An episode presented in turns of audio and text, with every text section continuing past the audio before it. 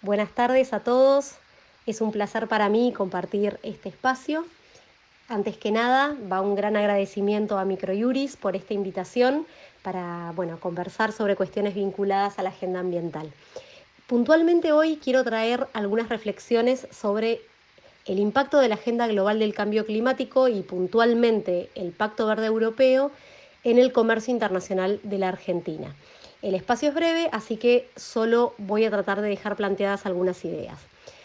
Em, bueno, para empezar, creo que no es necesario recordar que el cambio climático es una emergencia mundial que traspasa todo tipo de fronteras y que exige que los países acuerden y coordinen eh, soluciones conjuntas para alcanzar los objetivos que se buscan, que es lograr una economía con bajas emisiones de carbono hasta llegar a la carbono neutralidad.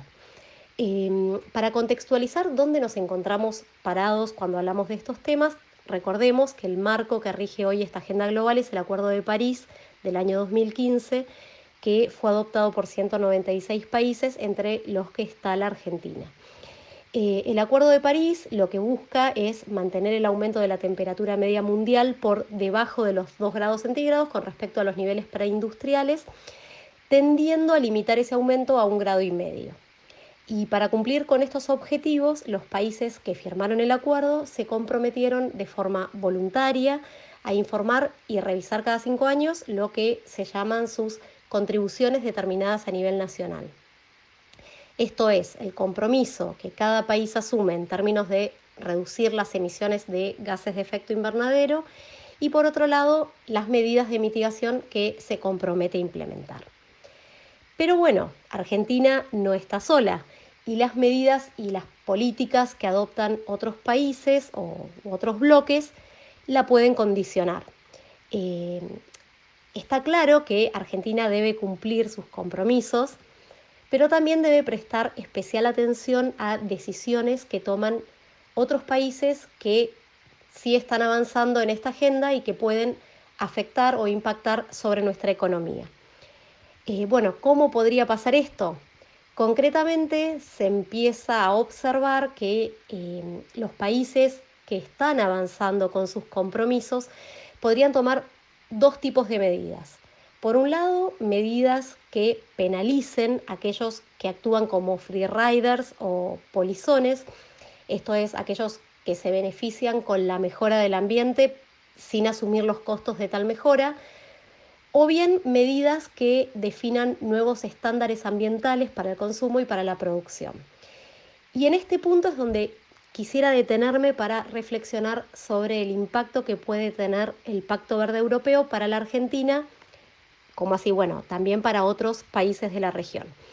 El Pacto Verde Europeo fue presentado por la Comisión Europea en diciembre de 2019 y se volvió vinculante u obligatorio cuando entró en vigencia la Ley Europea del Clima en julio del 2021. Los objetivos que tiene el Pacto Verde son alcanzar la carbono neutralidad para el conjunto de países de la Unión Europea para el año 2050 y como objetivo intermedio reducir la emisión de gases de efecto invernadero en al menos un 55% para el año 2030. Bueno, en base a estos objetivos, el bloque de la Unión Europea comenzó a tomar diferentes iniciativas en el plano energético, en el plano del transporte, en áreas vinculadas específicamente al clima, en reformas impositivas, eh, que lo que buscan es cumplir con ese objetivo intermedio que se propusieron. Em, si bien estas normas o políticas que toma la Unión Europea en el marco del Pacto Verde Europeo son de aplicación, lógicamente, para las empresas del bloque, es imposible pensar que no tendrán impacto en el resto del mundo.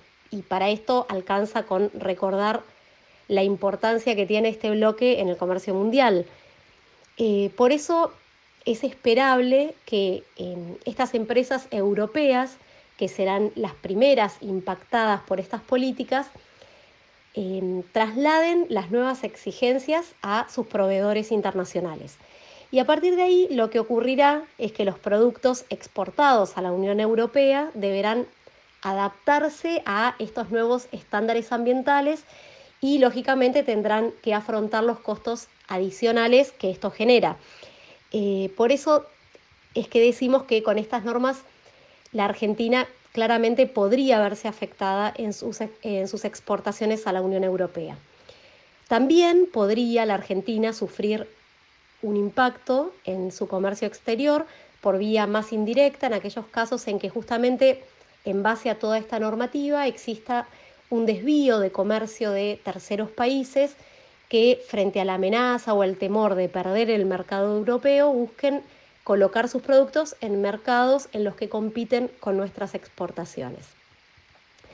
Y para poner un ejemplo concreto de estas medidas, podemos ver lo que está pasando con la decisión llamada mecanismo de ajuste en frontera por carbono, eh, que fue propuesto por la Comisión Europea en el marco del llamado Objetivo 55. Lo que busca esta medida, eh, que opera como un impuesto en frontera, es evitar lo que se conoce como filtración o fuga de carbono. ¿Qué quiere decir? Eh, que lo que busca es impedir que las emisiones de carbono que no genera la industria local europea, porque justamente es una industria que está sujeta a crecientes restricciones, entren de alguna manera al bloque por vía de importación. ¿Y cómo opera este mecanismo?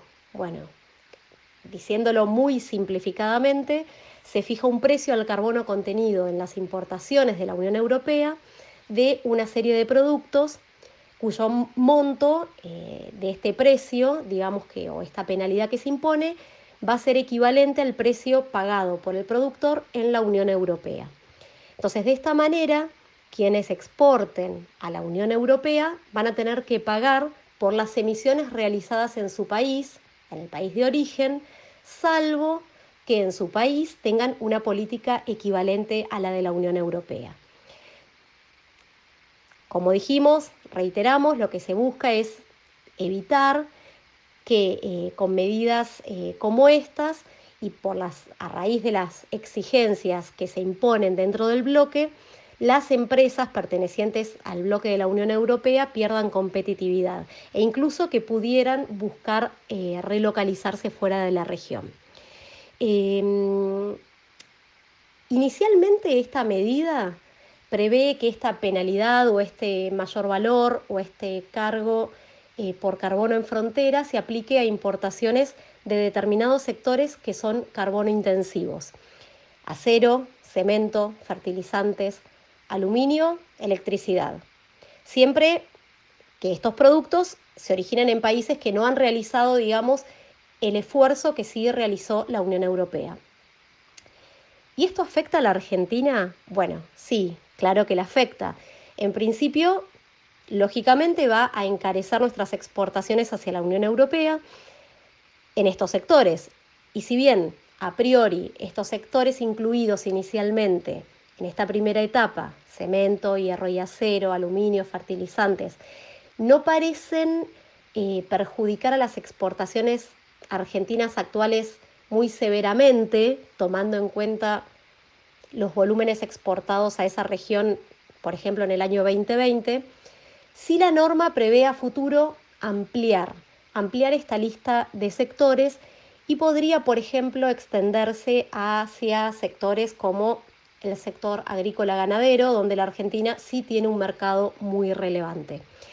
Eh, por eso, y volviendo a lo que decíamos al principio, si bien los compromisos en cuanto a reducción de emisiones de, eh, de gases de efecto invernadero son voluntarios en el quantum y su incumplimiento a priori no admite sanciones de acuerdo a, lo acordado en el, en el Acuerdo de París, empiezan a aparecer herramientas que buscan internalizar los costos del cumplimiento. O, si lo decimos de otro modo, buscan penalizar a quien no lo cumple. Y estos temas estuvieron presentes en, la COP27 eh, que acaba de realizarse hace muy poquitos días en Egipto.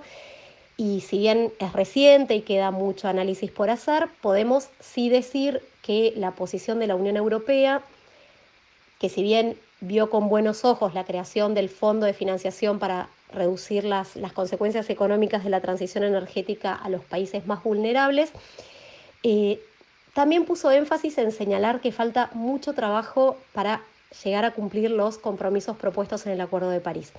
De hecho, la presidenta de la Comisión Europea ratificó que el bloque va a mantener el rumbo y las metas que se marcaron en el Acuerdo de París y más recientemente en Glasgow, y que lo harán principalmente a través del Pacto Verde Europeo. Eh, bueno, de todos modos, el impacto real de estas medidas va a depender, por supuesto, del diseño final de cada una de las normas, de qué sectores queden alcanzados y muy especialmente de que estas medidas estén validadas por parte de la OMC. Bueno, es solo un ejemplo que tomamos para poder entender algunos de los desafíos asociados de esta agenda global. Por supuesto, existen otros ejemplos de políticas en el marco del Pacto Verde Europeo que van por el mismo camino. Em, en lo personal no tengo dudas que estos temas no son solo un análisis eh, intelectual eh, o un análisis normativo, eh, porque si a estas medidas las contextualizamos o les agregamos el contexto de crisis económica mundial, y los efectos de Rusia, de la guerra de Rusia-Ucrania, los procesos inflacionarios que se están dando en todo el mundo, la suba de precio, del precio de la energía, vemos que es absolutamente necesario poner en la agenda argentina la discusión de estos temas y prestar mucha atención a este proceso. Bueno, muchas gracias a todos y nos vemos la próxima acá en Microjuris.